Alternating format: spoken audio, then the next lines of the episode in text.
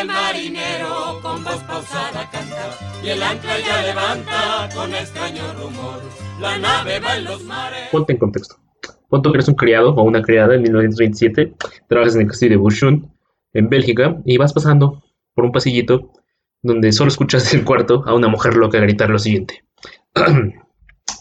Yo soy María Carlota de Bélgica, emperatriz de México y de América. Yo soy María Carlota Amelia, prima de la reina de Inglaterra, gran maestre de la Cruz de San Carlos y virreina de las provincias de Lombardo, Lombardovento, acogidas por la piedad y la clemencia austríaca bajo las alas del águila bicéfala de la casa de Habsburgo. Yo soy María Carlota Amelia Victoria, hija de Leopoldo, príncipe de Sajona y Coburgo, y rey de Bélgica, a quien llamaban el Néstor de los gobernantes y que se sentaba en sus piernas, acariciaba mis cabellos castaños y me decía que yo era la pequeña sífilide del palacio de Liqui.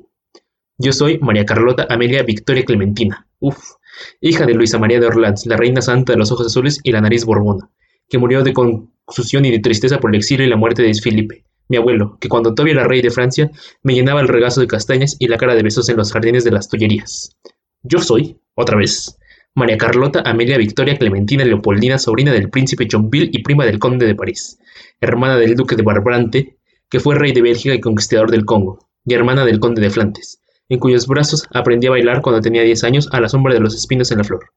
Yo soy Carlota Amelia, mujer de Fernando Maximiliano José, archiduque de Austria, príncipe de Hungría y bohemio conde de Habsburgo, príncipe de Lorena, emperador de México y rey del mundo que nació en el Palacio Imperial de Shogun. Imagínate solo pasar haciendo tu qué hacer y escuchar a una pinche vieja loca gritar esto en el cuarto de al lado.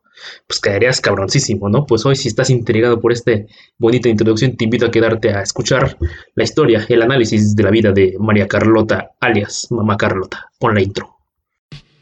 Advertencia. Las personas que escuchar hablar a continuación no tienen la más mínima idea de lo que dicen. Pónganse cómodos y sean bienvenidos a Ironía Rebajada.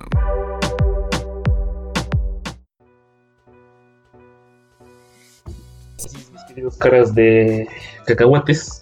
Hoy les traigo un especial dedicado a la mamá de México, María Carlota de Habsburgo, mejor conocida por su papá como María Carlota Amelia Agustina Victoria Clementina Leopoldina de Sajona, Coburgo, Gotha y Orleans. Ese es su nombre completo, su nombre cristiano, lo pueden digerir un poquito.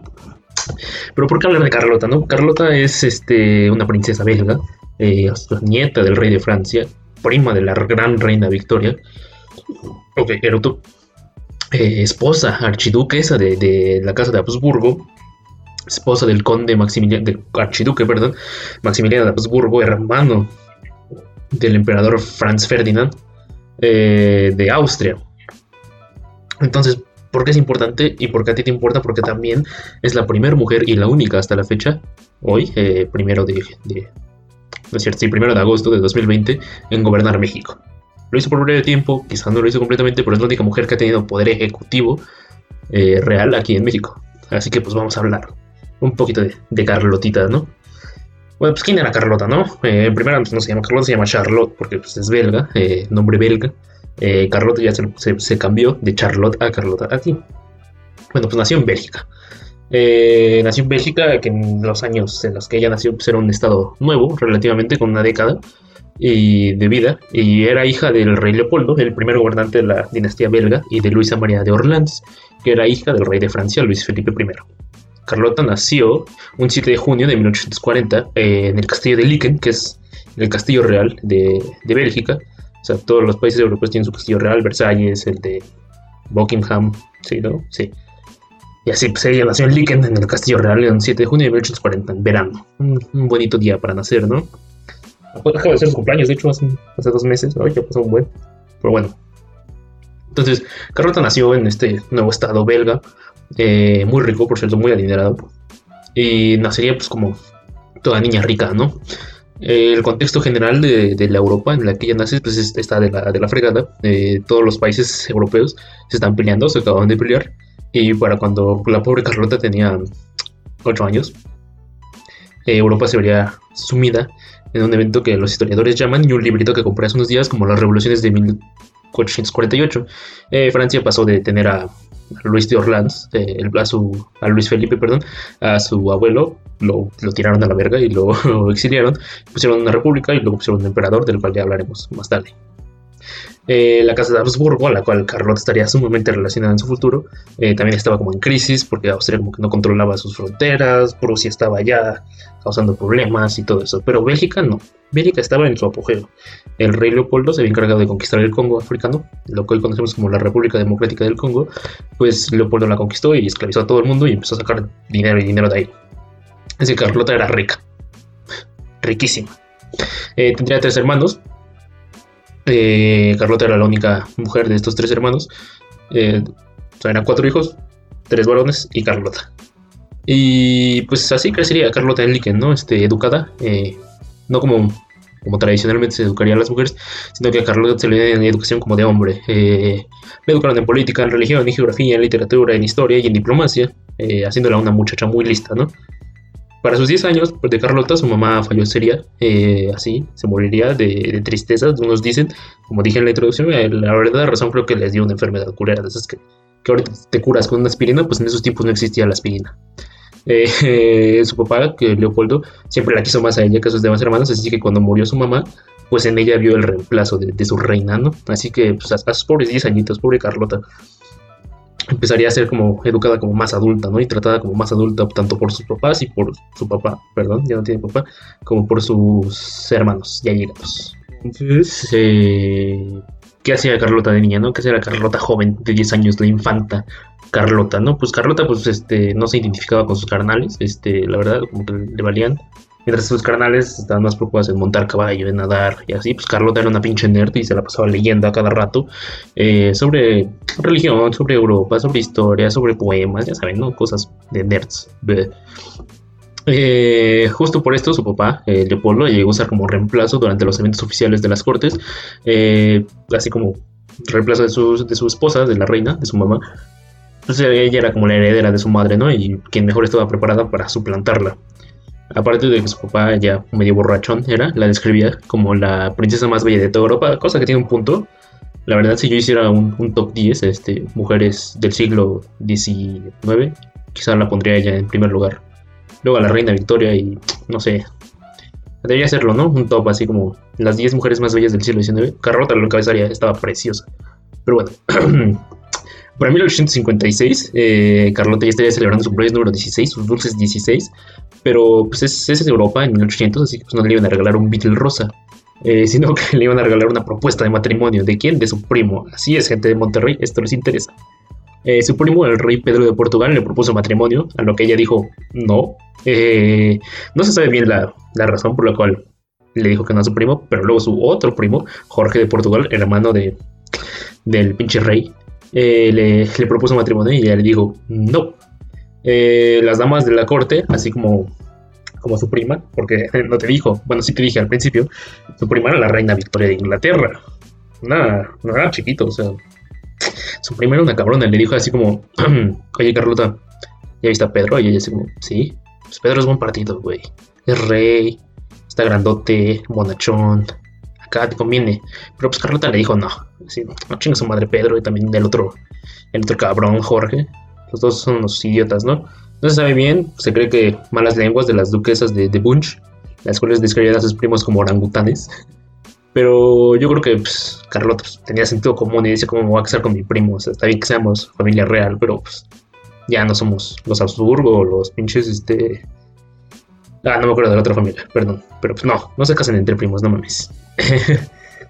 bueno, entonces, pasados sus, sus, 16, eh, ella conocería en, una, un evento así de estos pomposos del siglo del siglo XIX, conocería en un evento de la Casa de Habsburgo al, al, emperador Franz Joseph o Francisco José, como le quieran decir. A mí me gusta decirle Franz Joseph porque pues, se oye más alemán. Eh, en Austria hablan alemán, no seas pendejo. No existe el idioma austriaco. Pero bueno, entonces eh, conocería al emperador, al gran emperador austriaco, y conocería a su hermano. Y ahí es donde empieza la, decadencia de esta joven doncellita. Eh, conocería al hermano Maximiliano de Habsburgo, ¿no? Y lo ve y dice. Puta cabroncísimo este güey. Es un güey, hombre rubio, alto, ojos claros, elegante, archiduque, hombre de mundo, militar. Eh, había conocido hasta América. Y pues, era así, buen partido, ¿no? a simple vista. Entonces, pues Carlota queda flechada y le dice a su papá, mira, ¿ya viste ese güey? Me caso con él. Y Leopoldo dijo, estás tonta, es un Habsburgo, tiene reputación de idiotas.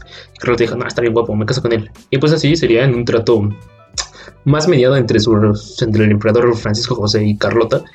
Eh, y convenciendo a Maximiliano, porque Maximiliano estaba endeudadísimo y Carlota era la princesa más rica de toda Europa, también monetariamente, guiño. Entonces se casarían los dos eh, y bueno, se darían su mano en matrimonio. Y pues ya, así empezaría la decadencia de Carlota, ¿no? El 27 de julio de 1867 la princesa belga eh, contrae matrimonio con, con, Maximiliano de Habsburgo, matrimonio en el cual eh, incluían 3 millones de francos eh, como parte del, del, pago de matrimonio. Y, y así como que Carlota se trasladara al castillo, el cual había dejado endeudadísimo a Maximiliano por hacer su castillito, eh, a su castillo de Miramar. Muy bonito, muy precioso y todo. Maximiliano, hay que reconocerlo, era un buen arquitecto, pero pues no, no muy listo para pues, calcular precios, ¿no? Maximiliano. Bueno, entonces, eh, Maximiliano y Carlota. Te conté, te acabo de contar pinches 16 años en putiza porque no es lo más importante de Carlota. O sea, te los acabo de contar rápido porque es, rápido este pedo, ¿no? Si no, no te voy a dar una clase de 3 horas. Bien podría, pero pues no quiero. Eh, si no, el archivo va a pesar mucho y no voy a poder editar. Yo no lo edito. Pero bueno, entonces. Carlota ya se casó con Maximiliano, ¿no? Ya repasamos eso. Hay que tomarnos un descanso. Descanso, ponle pausa, voy a tomar agua. Y relájate un poco. Y vamos a empezar con lo bueno. Hay que entender este año especial. 1867. Es peculiar que sea en este año en el que se casan. Se casan. 1857, perdón. Dije 67, es 1857 perdóneme usted. Eh, es importante hablar de este, de este año. Eh, mientras Carlota se casa con Maximiliano del otro lado del mundo, aquí en lo que hoy llamamos México, daré inicio a lo que los historiadores sanguinarios y nacionalistas llamarían como la gran década nacional. Esta década nacional eh, este, pues, está, está perra, ¿no? Se llama gran década nacional porque son 10 años en los que la nación estuvo así, temblando el 19 de septiembre. Pero bueno, ¿Qué es la Gran Década Nacional? Eh, pues son 10 años marcados por la Constitución de Reforma, eh, una constitución hecha con un tono liberal. El inicio y fin de la Guerra de Reforma, el bloqueo franco-inglés-español en el puerto de Veracruz, el cual involucrará a Carlota, la firma de los Tratados de la Soledad, la invasión francesa el 5 de mayo, el Segundo Imperio, el cual Carlota sería partícipe, y al final la República restaurada, terminando con el fusilamiento de su esposo Maximiliano. Uy, spoiler, spoiler de hace 150 años, discúlpame. Pero bueno, justos son estos 10 años en el que, en el que Carlota se casaría, eh, se movería a, Miramar, desde Bélgica a Miramar. Miramar está ahí por la costita, está entre Austria e Italia. Ahí está Miramar. No me, no me acuerdo qué río es, qué marca es, perdónenme. Eh, sería la decena de años en la que Carlota sería esposa de Maximiliano, lo cual la convertiría en archiduquesa de, de, Austria. Luego sería virreina de Lombardía, nada más por dos años, pero bueno, se le ofrecería la corona de México por los por los conservadores y Napoleón III, se firmarían los tratados de Miramar y viajaría a México, un viaje no fácil, o sea, muchos kilómetros, y más en ese tiempo. Viviría en México tres años de, de esta década y hasta el final, en 1867, volvería a Europa a buscar ayuda para que, no sé, muriera su esposo. Spoiler, se muere. Pero bueno, entonces, estos 10 años son bien importantes para Carlota, para México y para todo el mundo. Porque son 10 años en los que la pobre doncella eh, vivirá su, desgracia y, la razón por la cual se volvería loca hasta el final de sus días. Pero pues vamos a indagar, ¿no? Vamos a analizar un poco esto. Para 1857, pues Carlota se casa con este estúpido y pocos meses después eh, el, el, estúpido emperador Francisco Fernando les dice a Maximiliano, no me gusta que seas un inútil, no me gusta que te la pases sentado en tu castillo de Miramar viendo ahí los barquitos pasar y cultivando, te va a dar un trabajo de verdad y lo vas a hacer bien. Así que lo nombró virrey de Lombardía y Venecia, ¿no? un, territorio anexado de la corona austriaca. Eh, Maximiliano pues lo aceptó y Carlota le dijo así como, no, gordo, hay que aceptarlo, está bien chido, al fin voy a poder hacer algo más que ver el mar junto a ti que ni me pinches quieres tocar. Sí, llegaremos a ese puerto. Entonces, se van a la a Lombardía, ahí gobiernan un ratito, eh, no le cae bien a la gente porque Maximiliano era muy liberal, igual que Carlota, y pues impulsó como de, no, hay que separar el clero del, estado del clero, hay que darle pues, dinero a los pobres, hay que hacer reformas económicas. Duró dos años Maximiliano por sus pinches jueguitos de liberales, porque esa región se unificaría a Italia y pues, Maximiliano la perdería, ¿no? eh, Francisco Fernando le dijo, tenías un trabajo, un solo trabajo, mantener Lombardía de nuestro lado, lo perdiste. Llevaba años de nuestro lado, y tú en todos lo perdiste. Pinche Maximiliano, nada más porque eres mi carnal no te mato, porque si te veras, de veras. Bueno, entonces Maximiliano y Carlota regresan a Miramar, todos aguitados, más Carlota, porque Carlota sí le gustaba el poder, estaría del poder, perdón. Maximiliano no, pues Maximiliano estaba así, en su rollo. Así, Maximiliano es un personaje que me cae muy mal, como historiador, o pseudo historiador. Eh, no puedo ejercer juicios de valor, pero pues me cae muy mal. Eh, me cae muy mal la gente que lo admira tanto, pero pues bueno. Hay cada quien sufre sus infiernitos. Pero pues entonces Maximiliano se la pasaría ahí haciendo sus viajecitos, que escribiendo cartas, que diseñando edificios. Y Carlota mientras estaba cagando de puto aburrimiento en una piedra encima del mar. Así que para 1860, cuando la guerra de reforma acaba, la guerra de reforma, este enfrentamiento entre liberales y conservadores, eh, los conservadores van a Europa.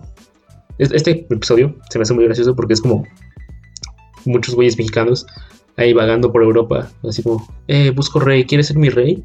Así yendo por las cosas, eh, ¿qué tal? Te ofrezco el reino de un, país en México, ¿quieres ser mi rey? Así, entre montones de, nobles europeos, hasta que llegaron con el emperador de Napoleón III, eh, el cual había destituido, bueno, no había destituido, pero sí había como, había sido partícipe de que se hayan chingado al abuelo de Carlota. Y le dicen así como de, ¿qué pasó, Pops? Eh, tengo una empresa allá en México, eh, necesito un, em, un, emperador acá urgente, eh, ¿me puedes recomendar a alguien? Y Napoleón pensó, pues estaría chido tener una colonia en México, ¿no? Y conozco a un idiota perfecto que te aceptaría el trabajo. Él les dijo, mira, un güey que vive en Miramar, allá por el sur, ¿no? ¿Por qué no vas? Y le ofreces el, deal, lo va a aceptar de huevos. Y pues van los conservadores, dirigidos por Miguel Miramón, y le dicen, ¿qué pasó, Max? ¿Cómo estás, Pops? Mira, tengo un deal acá, una oferta súper chida. Eh, para ti, tu esposa, o sea, dile que venga. Y Maximiliano se de, Carla, Carlota, ven, ven, gorda. Ya ahí, va Carlota y dice, ¿qué pasó, no? Mira, tenemos una oferta acá, un, un deal, machine, eh, de emprendimiento, ¿no? Este, lo que queremos hacer nosotros es fundar pues, un nuevo imperio en México. O sea, porque Benito Juárez, ese Oaxaca, se está pasando de, de culero con nosotros. O sea, quiere quitar a la Virgencita, por Dios, y quiere que todos seamos iguales. O sea, nada, nada cool, ¿no? Entonces, pues les ofrezco el deal, ¿no? O sea, nosotros ya tenemos todo arreglado. Napoleón nos dijo que nos presta guarros para partirle su madre y pues lo hacemos. Y Maximiliano dijo, no, no mames, no, no me gusta, eh, la monarquía ya no va conmigo, yo soy bien liberal. Me leía a Adam Smith y a, Hobbes y pues no, no me late la idea, pero Carlota le pegó y le dijo, no seas estúpido, eres un idiota, ¿acaso Maximiliano? O sea, lo que tienes de acto lo tienes de pendejo. Carlota, en una cita notable, dijo, yo preferiría por mi parte una posición que ofrece actividad y deberes, aún dificultades si queréis, a contemplar el mal desde una roca hasta los 70 años. O sea, Carlota no quería estar ahí pinches de aguada en Miramar, nada más viendo el mar pasar. Muy bonito el lugar, pero pues de estar aburrido, ¿no? Así que convencido por su esposa, convencido por su hermano, el que le dijo, eres un idiota, si aceptas ahí, ya no tienes derecho al trono, porque ya vas a ser emperador de tu propia roca. Y pues Maximiliano dijo, pues bueno, va, a lo mejor el lago chido. Y pues ya para 1864, ya pasada la invasión francesa, ya pasado el bloqueo naval de, de, México. Sí, lo estoy contando muy rápido. Ya te la historia del 5 de mayo, por Dios. México pierde al final, surprise. Pero entonces, para 1864, Napoleón III, los conservadores mexicanos Maximiliano y Carlota firmarán los tratados de, de Miramar, un 10 de abril de 1864, en el que se les corona a ellos como emperadores y emperatrices de México todo bien, ¿no? ¿Todo bien? Bien.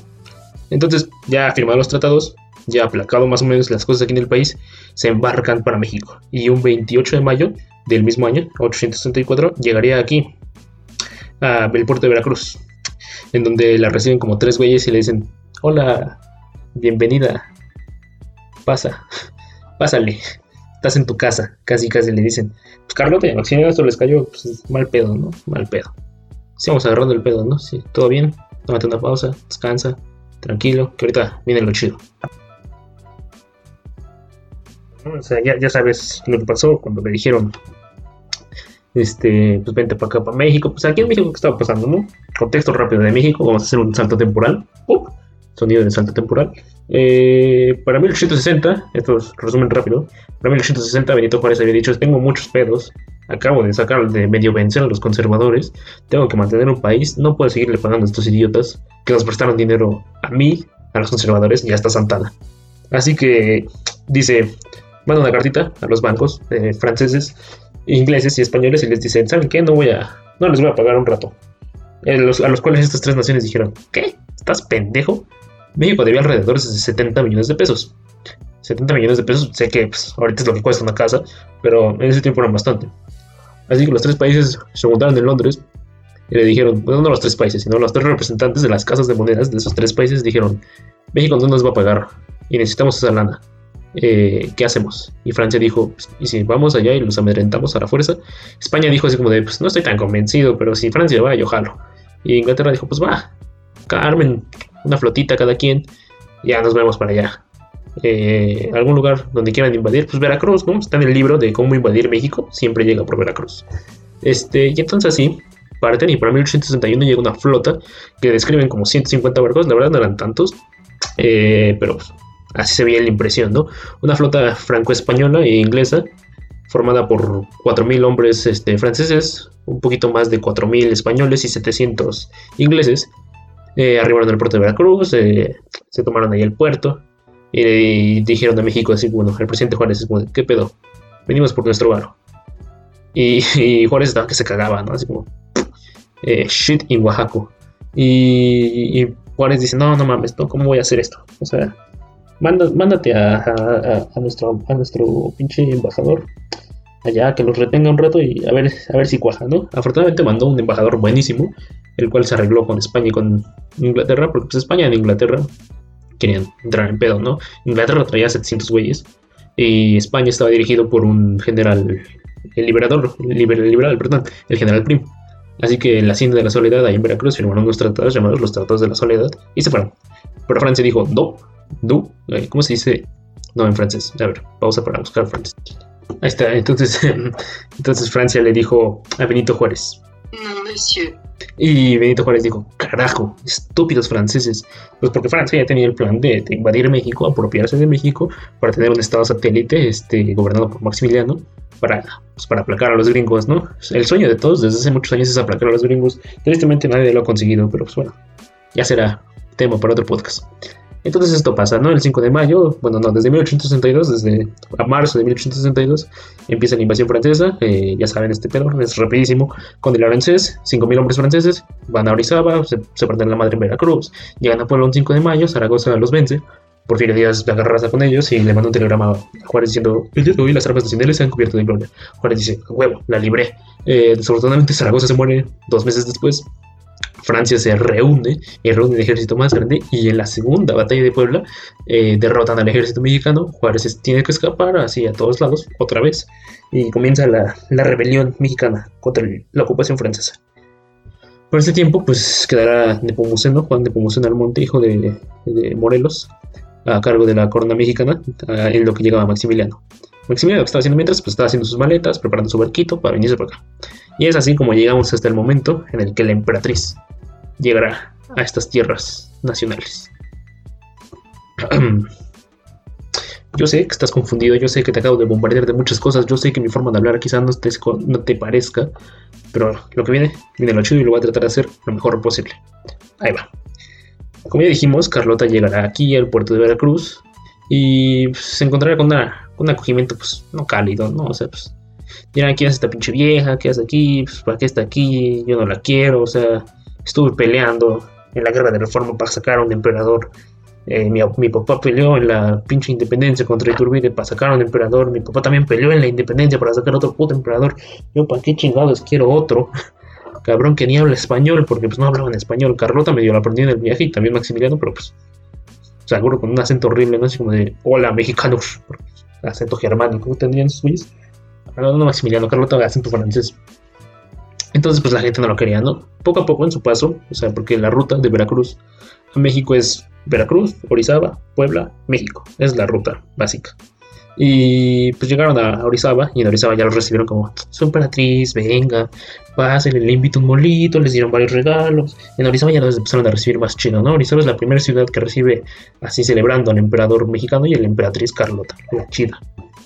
Y pues ya aquí Maximiliano y Carlota se empiezan a sentir como, ah, este, nada fue en Veracruz, seguro estaban enfermos o algo así. Aquí sí nos quieren. Y pues ya eh, llegando a Puebla, pasando de Orizaba, Carlota celebraría su cumpleaños, su cumpleaños número 24. Tendría 24 años cuando llegó. O sea, era un poquito mayor que yo. O sea, era una pinche chamaca todavía. No mames, 24 años, está súper joven para gobernar un país con tantos problemas. Pero bueno. Entonces, eh, Carlota celebraría su cumpleaños en Puebla, la celebrarían muy bien, las cosas reales, y diría lo siguiente. Esta es una carta que rescaté y le escribiría una carta al regente de Puebla diciéndole lo siguiente. Me es muy grato hallarme en Puebla, el primer cumpleaños que paso lejos de mi antigua patria. Semejante día es para todos de recuerdos y serán estos para mí bien dolorosos si el cariño, las atenciones y pruebas de simpatía que he sido objeto en esta ciudad no me recordaran que estoy en mi nueva patria, entre los míos. Y solo si doy gracias a Dios, porque me ha conducido hasta acá, dirigiéndoles fervientes votos por la felicidad de un país que es el mío. Ay, Carlota ya quería México, o sea, tenía como una semana aquí y ya, ay, es mi país, mi nueva patria de la cual no sé nada. Pero bueno. Este. Su cumpleaños fue un 8 de julio. Eh, ella. Sí, sí lo dije bien, ¿no? Sí, perdón. Ahí tuvo un. Un 7 de junio, 8 de junio, perdón. De, 7 de junio, perdón. Me dio un colapso mental ahí. Disculpen ustedes.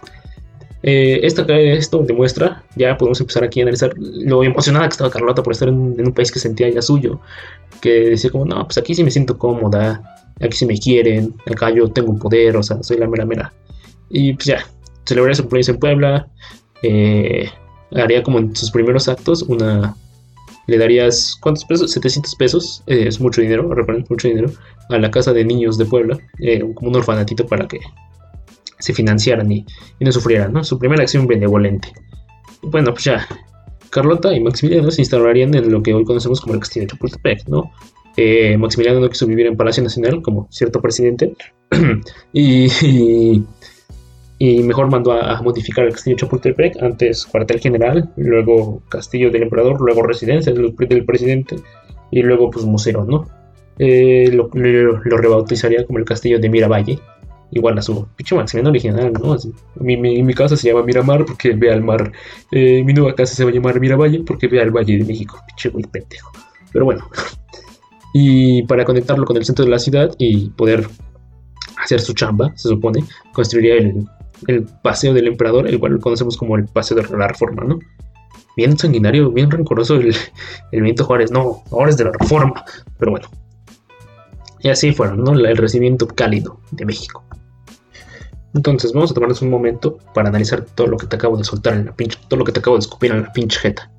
Tenemos a una niña rica, tenemos a una niña de la nobleza europea, del, rey más rico de Europa, porque su papá era el rey más rico de Europa en ese tiempo. Tenemos una niña que a los 16 años, a los 17 años, perdón, se casa con un cabrón 8 años mayor que él. O sea, Maximiliano ya tenía 25 cuando se casó con Carlota.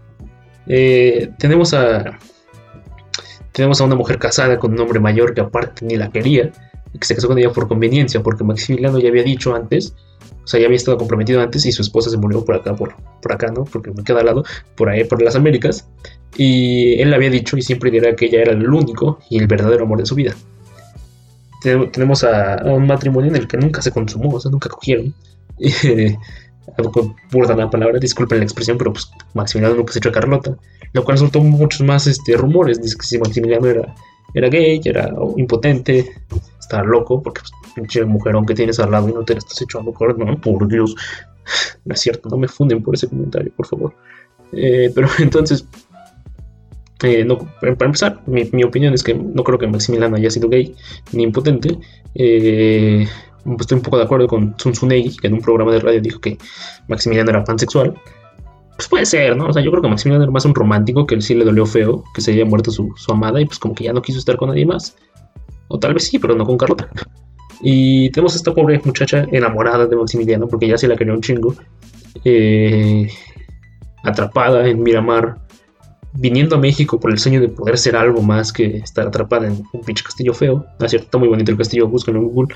Eh, y que viene a México y a poner, a ver, de qué charrones, salen, no, de qué cuero salen más correas, perdón, se me fue el, dicho.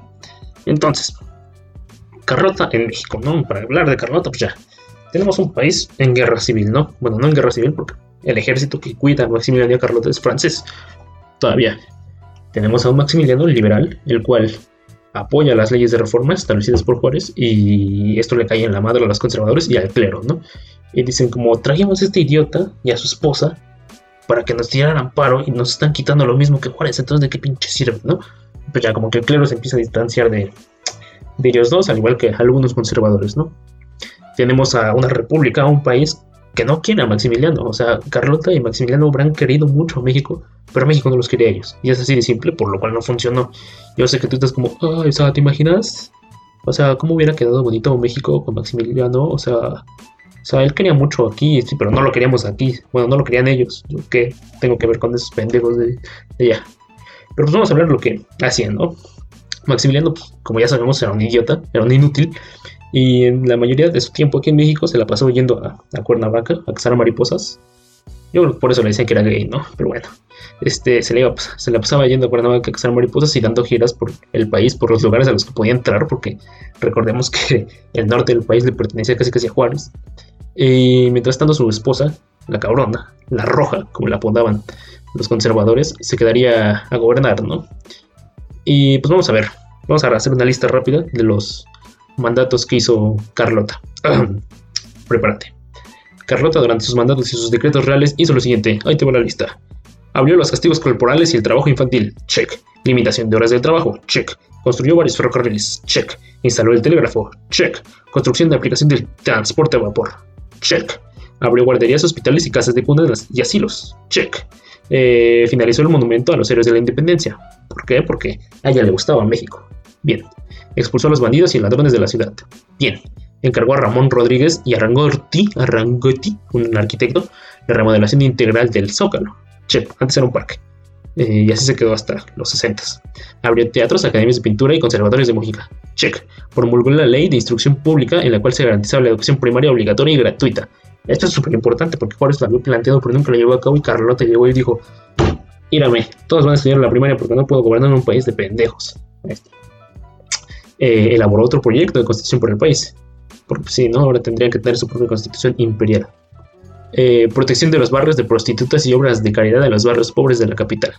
Protección de las poblaciones mayas y de la península de Yucatán. Esto es muy importante porque le dieron un título nobiliario como duquesa de Yucatán, un pedo así.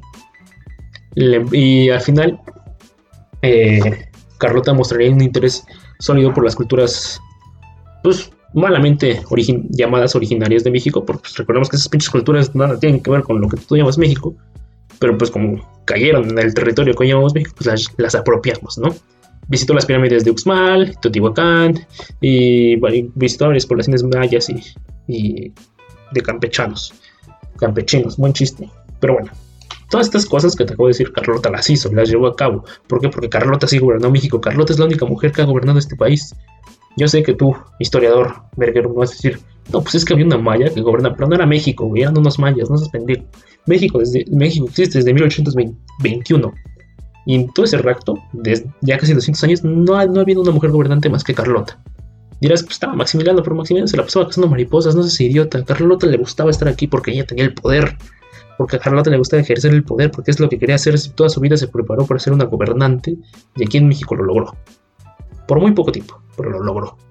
Entonces, Carlota hizo todos estos actos buenos, nunca concluyó su sueño de fundar su, escuela Carlota, se llamaba su colegio Carlota, en el que se le instruiría a niñas a ser niñas europeas, niñas buenas, y en el que muy curiosamente a las mejores niñas, eh, a los mejores promedios, por así decirlo, se les ganaba un, una, una, excursión con la emperatriz, ¿no? Es como una hora de té con la emperatriz. Estaba bien chida esa idea, o sea, nada que ver conmigo, pero bueno, a pesar de todas estas cosas que hizo su majestad, la emperatriz de México, les repito, los mexicanos no querían un emperador ni una emperatriz. Estaban hasta la madre de, la oligarquía europea. Pues llevaban 60 años, o sea, luchando contra las monarquías europeas como para que todavía les vengas a poner otra. Eh, descritos por Zaragoza como los mejores hijos de México, y yo creo que ahí se quedaron. Los mejores hijos de México, todos se murieron y nos dejaron a los peores. No querían a a un emperador, los mejores hijos de México. Ellos querían un presidente, querían escoger a su propio presidente. Entonces, las cosas empezaron a salir de control en el momento en el que Prusia, allá en Europa, empezó a, tomar mucho riesgo, ¿no? empezó a hacer un ejército muy grande, lo cual puso mierdoso a Napoleón III y le dijo a, a su comandante aquí en México, a su mariscal de campo, eh, Aquiles Bazán, le dijo, oye, güey, ¿cuántos hombres tenemos allá? No, pues un chingo, su alteza. No, pues tráetelos para acá porque Prusia está, está perro. Dice, no mames, pero ¿cómo vamos a dejar al Max solo? No, pues güey, pues, cárame su ejército él, ¿no? Ya muy verguero, emperador de México, pues que lo arme. Y pues ya, Aquiles Bazán empieza a reunir a sus tropas y juntándolas en Veracruz, en lo que Maximiliano supuestamente armaba el ejército imperial mexicano, ¿no? Formado principalmente por tropas conservadoras que solo se cambiaron de banderita y se pasaron al armada de Maximiliano. Así es que en 1866 eh, las tropas francesas abandonan el puerto de Veracruz, dejando a su merced a Maximiliano y a Carlota, ¿no? ¿A merced de quién? Pues verás, durante todos estos años que Maximiliano estuvo gobernando y Carlota estaba, bueno, que todos estos años que Maximiliano estaba haciendo sus mamadas y Carlota estaba gobernando, eh, la rebelión mexicana, coloquialmente llamada los chinacos, traducido se llamaban los sin calzones, este, andaban pues, de revoltosos, ¿no? Eh, matando franceses, rebelándose, tomando pueblos. Y están medio contenidos, ¿no? Por el ejército francés, pero los retiran. Y los chinacos luego, se ponen al pedo. Ciudad que abandona el ejército francés, ciudad que toma el ejército republicano de Juárez. Eh, abandonan Oaxaca, por fin lo toman chingo. Entonces es así cuando, cuando Maximiliano ve en 1867 que ya no puede estar en la Ciudad de México, que es inseguro para él estar en la Ciudad de México. Carlota al ver esta situación mande, se va, se embarca al puerto de Veracruz a buscar ayuda. Se vuelve a Europa a buscar, a decirle a Napoleón, ¿cómo me acabas de hacer esta mamada? Me dijiste que me íbamos a apoyar toda la vida. Eh, es Napoleón III, ¿eh? creo que quede claro, no es Napoleón Bonaparte, es Napoleón III, su sobrino. Mientras tanto, Maximiliano se queda aquí, defendiendo, entre comillas, la ciudad de Querétaro, su nueva base. Eh, para 1867, la Ciudad de México sería tomada, cada ciudad francesa que está en dominio francés sería tomado, y el sitio de Querétaro empezaría un sitio terrible, ¿no? Este, el ejército republicano que bombardearía Querétaro varias veces hasta que una, un fatídico día de primavera eh, Maximiliano capitula la plaza. Antes de irse, antes de, de regresarse a Europa, Maximiliano le dijo a, digo, Carlota le dijo a Maximiliano, Abdicar es condenarse a sí mismo y extenderse un certificado de incapacidad. Imagínate que tu esposa te diga eso. O sea, imagínate que tu pinche esposa te diga, eres un idiota, no pudiste gobernar Lombardía, no puedes gobernar nada. Y abdicar es condenarse a sí mismo y extenderse un certificado de que eres un pendejo. Carlota previamente le había dicho al pueblo, espero envejecer para que mi existencia pueda ser siempre útil a esta patria. Y y Maximiliano estaba haciendo sus, tonterías de, no, hay que rendirnos, Carlota, o sea, estaba encabronadísima. Y le dijo, voy a Europa a conseguirte ayuda porque tú eres un idiota y no lo puedes hacer. Quiero que te quedes aquí y sobrevivas. No abdiques el trono nunca. si te mueres, te mueres como emperador. Ya no puedes hacer tus estupideces, Maximiliano. Y pues haciéndole caso, este, Maximiliano no abdicó al trono, ¿no? Eh, en junio de 1867 el sitio de Querétaro llegará a un punto quiebre en que las tropas de Maximiliano pues ya no pueden aguantarlo, ¿no? Así es como pues, será encarcelado, eh, juzgado, entre comillas, porque no se presentó al juicio que le hicieron y, le dirán, no se presentó porque estaba enfermo, pero pues bueno, todos le sentenciarán fusilamiento. Así es que el 19 de junio de 1867 lo ponen en el Cerro de las Campanas junto a Miramón y le dicen, eres un idiota, nadie te quiere aquí, eh, te vamos a fusilar. Maximiliano dice, está bien, que espero que mi sangre sea la última que, sea, que se derrame en México, tristemente no, pero pues bueno, se abrió el saco, mostró su pecho y dijo, vivo a México, y lo mataron. Puf, Rip Maximiliano. Se murió a sus 34 años, estaba bastante joven, pero pues un joven no le quita lo pendejo. Ok, acabamos de repasar rápidamente la aventura mexicana de Carlota y Maximiliano. Maximiliano se muere, eh, la noticia empieza a correr por todo el mundo. Este cuadro que ven ustedes, que, lo pueden buscar, Fusilamiento Maximiliano, eh, lo pinta un pintor francés y la noticia empieza a correr por todos lados y llega Carlota, quien en el viaje ya se estaba volviendo, no loca, pero sí estaba volviendo un poco inestable. Ahí va. Vamos a contar rápidamente este, porque ya se están cansando, lo sé. Entonces, cuando Carlota parte de Veracruz a Francia, le dice a sus a la embarcación francesa, le dice, quítame esa pinche bandera francesa y ponme la imperial. Yo quiero que este pinche barco sea una embarcación del imperio mexicano. Ponen la banderita y ya. En todo el viaje, Carlota no sale de su camarote.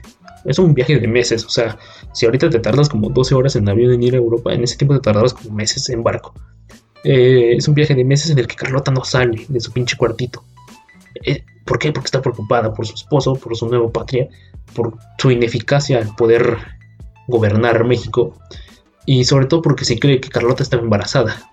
No de Maximiliano, porque recordemos que Maximiliano nunca se la cogió y se lo, se lo echó, sino que estaba embarazada de un duque, de un comandante, un oficial del ejército de Maximiliano, eh, el cual su hijo nunca nacería, ¿no? Por cuestiones físicas de Carlota, se cree que ella nunca pudo tener hijos, estaba mal algo, era muy común en esa época no poder tener hijos, ¿no?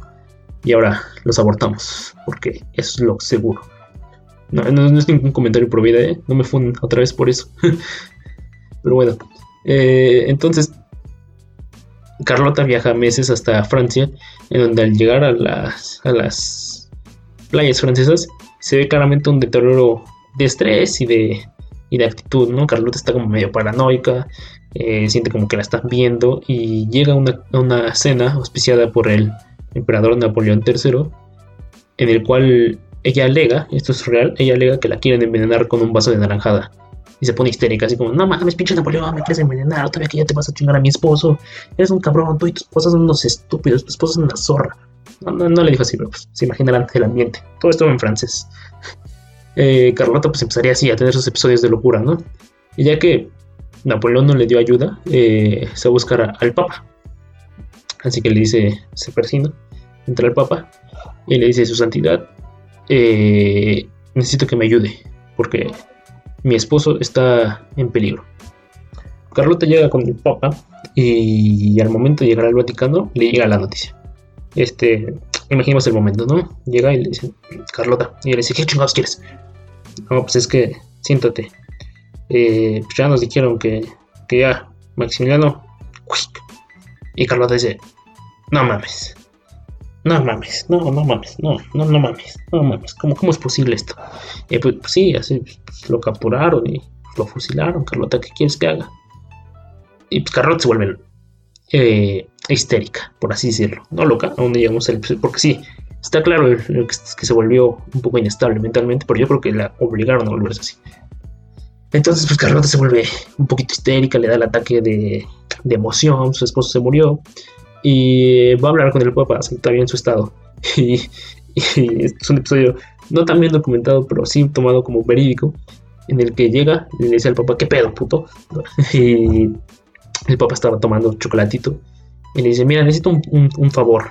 Mete los dos dedos a, su chocolate de la taza del Papa y, y se los mete así como a la boca, ¿no? Y le dice, necesito que me tires paro porque se acaban de echar a mi esposo. Y el papa pues obviamente se vuelve como loquísimo, ¿no? Es una mujer hablándole al papa, metiendo la, la, comida, las manos a la comida del papa, es como sacrilegio. Si no fuera quien fuera, se lo hubieran chingado en el instante, en el acto, ipso facto. Eh, Carlota pues empieza a alegar con la guardia y le dice, no, no me voy a ir de aquí hasta que me presten ayuda y se queda a dormir en la biblioteca donde estaba el papa, que es la única mujer que ha dormido ahí, o sea, nadie más se le ha permitido quedarse ahí todo un día, pues ella se quedó ahí. Y al día siguiente la sacaron y pues Carlota empieza con sus delirios, ¿no? Eh, se, es transportada, casi casi a la fuerza, al castillo de Liken, a su casa, a su hogar natal, ¿no? En donde pues, viviría pues, unos años de su vida. Eh, pues Carlota hay que entenderla, ¿no? Es una pobre chavita eh, a la cual se le acaba de romper todo el mundo que conocía. Era emperatriz de México, ahora es una fugitiva del Imperio Mexicano. Si vuelve a México la van a matar por seguro. No tiene casa en Europa, o sea, tiene la casa de su papá, que es el de pero no conoce otra cosa en Europa. Miramar, pues ya no puede regresar, Maximiliano se murió. No puede ir a pedir ayuda, nadie le quiere ayudar, está sola. Carlota se encontró sola. Es lo que propicia su, su depresión. Después de tenerlo todo y de sentirse feliz, no tiene nada y está sola. Entonces, estos van a ser los años de Carlota desde 1867 hasta su muerte. 60 años después, Carlota viviría 60 años más que Maximiliano. Viviría 60 años y en los que durante estos 60 años solo recordaría los tres que estuvo en México. la experiencia mexicana fue tan traumante para la pobre Carlota que la marcó durante 60 años. Tres añitos te marcan por 60. Es una buen trato, ¿no? Para tu locura. Entonces, adelantemos un poco ya para ir cerrando. Eh, Carlota vivirá, bueno, ahora ya le dicen Charlotte, eh, porque ya no está en México, ya no habla en español, ahora es Charlotte, con doble T. Eh, vivirá en Lick en un rato y luego será transportada al otro palacio, al de al que dije al principio, el cual ya se me fue el nombre, a Palacio de Bushut, eh, igual en Bélgica. En estos días este, también viajaré a Roma y viviría un rato en Roma, en donde ella misma sería descrita, se describiría a sí misma como una vieja loca, a la cual solo le gusta estar bebiendo de las aguas de, de las fuentes de Roma. O sea, ella no quería tomar agua de ningún lado ya, o sea, como que ya en su, en su de mental sentía paranoica y sentía que toda el agua que le daban estaba envenenada. Así que ella salía y tomaba agua así de la fuente. No importa si había un vago bañándose en esa fuente, ella tomaba agua de esa fuente. Si en estos días es insalubre tomar agua de una fuente, imagínate en esa época donde no había baños. Mm. Bueno, Carlota pasaría sus años en Europa, eh, pues sola, paranoica, pegando a la gente. hay varios relatos de que luego se agarraban madrazos. Nada más porque sí, porque yo lo. Y pasaría así 60 años en los que escribiría varias cartas. Varias cartas rescatadas por la por la escritora esta mexicana investigadora, no es historiadora, pero es investigadora. Por la, perdón, se me fue, por la escritora mexicana Marta Zamora, la cual ha hecho un trabajo espléndido, lo cual yo usé muchas veces de fuente para este programa, porque sí, llevo una semana investigando esto. Todo lo que les digo lo investigué fervientemente. Cuando Marta Zamora rescata varias cartas en las que habla de su, en las que se ven su, su estadito, ¿no? Mental de la Carlota, cómo se va eh, agobiando. En un punto ella, ella ya desconoce su, su nombre y es mejor, ella misma se llamar como Charles, como un hombre. ¿Por qué? Porque ella dijo que si ella fuera hombre, Querétaro nunca hubiera pasado. Eh, si ella fuera hombre, México seguiría siendo un imperio. Pero por su posición de mujer y no le dejaron hacer nada, no se pudo. Que ella sería un general más hábil que lo fue Maximiliano y que lo fueron los generales franceses para aplacar la rebelión en México y que se quedara. Pues, probablemente sí. Probablemente sí. Nunca lo sabremos. Eh, Carlota no, se hizo hombre, no se hizo Charles y se volvió loca. Poco tiempo después, ya en Bushut, eh, donde viviría sus últimos días, Carlota escribiría de su sobrino. Eh, tuvo un sobrino al cual ella quería mucho, el cual se moriría después. Porque pues, los niños se morían en esa época. Y eh, de ella escribiría que lo veía vagando ahí, que siempre lo recordaba, porque ella nunca tuvo hijos. Hay que, hay que pensar en dos cosas. Es una mujer triste, sola, sin hijos, despechada, la cual nunca se echó a su esposo, que perdió todo.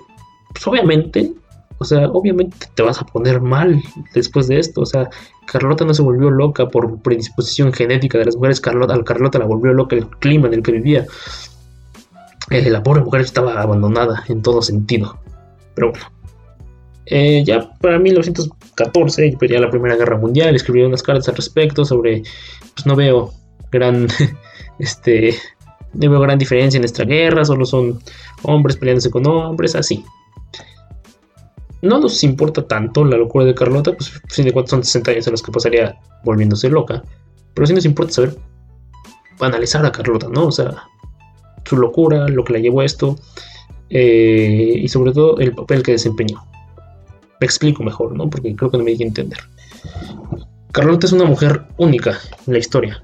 Eh, yo sé que no es ejemplo de de, empoderamiento femenino, porque pues recuerda, no tienes que ser un pinche astronauta para ser mujer de verdad, pero mansplaining, ¿no? Ahí me van a poner mansplaining. Pero este, Carlota es una mujer única porque es la única mujer que ha gobernado un país eh, como México. Lo cual lo hace medio ilusa. Creer que puedes gobernar México, no mames, nadie puede. Pero, por la única mujer que lo ha hecho de forma como correcta. Eh, sus políticas liberales, sus políticas de no esclavizar a los niños, no sé, derechos humanos básicos, la educación pública, son, son notas, son cosas que dices, ¿a poco esto vino de la hija del rey que esclavizó a Bélgica? ¿A poco esto vino de la hija de, la esposa del archiduque que no hacía nada en su vida? Todo esto vino de la nieta del rey Luis Felipe, el tirano de Francia. Carlota es el ejemplo de la evolución humana en su máximo esplendor, de la evolución de que no dependes de tus rasgos familiares para ser quien eres. Eh, si lo vemos de esta forma, más romanticona. Igual Carlota es el ejemplo de que cualquier humano puede tomar una posición de poder y hacerla bien. No de poder, sino de administrar pues la, la nación. Carlota es el ejemplo de las situaciones y de la opresión, porque a fin de cuentas ella es víctima de del imperialismo y de todo este pedo, ¿no? O sea, ah, creo que no lo estoy explicando bien, pero ahí va. O sea, Carlota eh, se volvió loca, la volvieron loca por la misma contexto social, o sea, Carlota estaba atrapada en un contexto social en el que su única escapada era poder estar en México gobernando y, y ni siquiera eso pudo obtener. ¿Por qué? Pues porque México no quería un emperador. No te estoy diciendo que. O sea, sí te estoy diciendo que seas empático con Carlota. O sea, que entiendas a esta pobre muchacha, porque estaba bien joven, tenía 24 años. a los 24 años estás terminando la carrera ahorita, si bien te va. Esa morra ya estaba gobernando un país en guerra. ¿Entiendes por qué vivió 60 años loca? Pues porque los 20 años de su vida que más vivió los volvieron a una presión extrema. Los otros 60 años que vivió medio loca son puro liberar estrés. Eso es, es lo que yo creo. Tienes que vivir 20 años como pinche esclavo para vivir 60 liberando estrés como una pinche olla de depresión enorme. Al final, Carl en sus últimos días solo recordaría los tres que pasó en México, los tres años que pasó en México, en los que fue nombrada como emperatriz de Uxmal, duquesa de los mayas, emperatriz de México, abrió sus escuelas y un montón de cosas. Es lo único que recordaría, no importa que vivió 60 años en Europa vagando por toda esta, solo recordaría tres años. Eh, Carlota es igual ejemplo de trauma. Suena culero, pero es, ejemplo de trauma horrible. Para vivir una vida tan larga, porque se murió a sus 86 años, eh, solo recuerda tres. Solo recuerda tres años, güey. Tres años en los que gobernó, tres años en los que no se embarazó, no tuvo hijos y en los que no cogió con Maximiliano. Solo recordar tres años. Y pues bueno, tristemente, o, felizmente para ella, eh, Carlota fallecería un 19 de enero de 1927 en el castillo de Bushut, ubicado en la provincia de Meis, en Bílica. Tendría 86 años. Era hija del, máximo rey de Europa, eh, gobernadora de Lombardía, archiduquesa de Austria y sobre todo emperatriz de México, que es el único título que ella aceptó hasta el final. Ella siempre decía, yo soy, yo era la emperatriz de México y así quiero que me digas, yo soy la emperatriz de México, siempre lo he sido, este, puta madre no, yo soy la emperatriz de México. Y pues bueno, eh, esto fue como el análisis, por así decirlo, de, la historia de Carlota eh, de México. Sé que me faltaron muchas partes, pero pues, tampoco te voy a dar una cátedra de tres horas. Pero de Carlota podemos aprender que está bien culero crecer en la nobleza eh, europea, que vivir en México no está chido, y de que son los únicos, porque a todos les gusta, ¿se han dado cuenta de este pedo? A todos los europeos como que vienen a México y les encanta. Fue el caso de, ellos, pero ellos son como los únicos dos que han salido locos de aquí. sí, ¿no? Como que ellos fundaron la, tradición de que, ah, me encanta México, está súper chido. Oaxaca, súper top. Eh, es el pedo. Eh, aprendan lo que quieran de Carlota, no la idolatren tanto, porque pues, uf, luego van a salir como los, los, mamadores de Porfirio Díaz. Y busquen estos ejemplos de, de mujeres en poder y vean lo que el, la mayoría sí se vuelve como loca o tendría así, justo por lo mismo, ¿no? Porque son mujeres y en un sistema dominado por hombres, pues la presión es tanta que pues, te vas a volver loca. En el mejor de los casos, en el peor pues, te van a matar. O creo que es al revés, ¿no? Pues, en el mejor te matan y en el peor te vuelves loca. Ahí interpretenlo como quieran ustedes. Para eso está. Los invito a leer el libro de Noticias del Imperio, la novela de Fernando del Paso, del cual yo me basé para hacer esta, este podcast, igual las, las cartas de Marta Zamora. Y, y pues ya, o sea, no hay mucho que decir. Solo una, una nota de la escritora Susan Ickler, eh, refiriéndose a Carlota, en el que dice: Pocos personajes de la historia mexicana, rica de por sí en protagonistas sorprendentes, dramáticos y hasta grotescos, han incitado a tal grado de imaginación colectiva como la mujer que fue por un momento fugaz, la emperatriz de México. Y se las dejo así para que ahí se las paso al costo, ¿no? Un montón de güeyes han gobernado México. Para el momento en el que llegó Carlota, habían sido 45, 25 eh, presidentes, perdón. Eh, sí, 40 años, 25 presidentes. Y ninguno de esos es tan recordado como Carlota.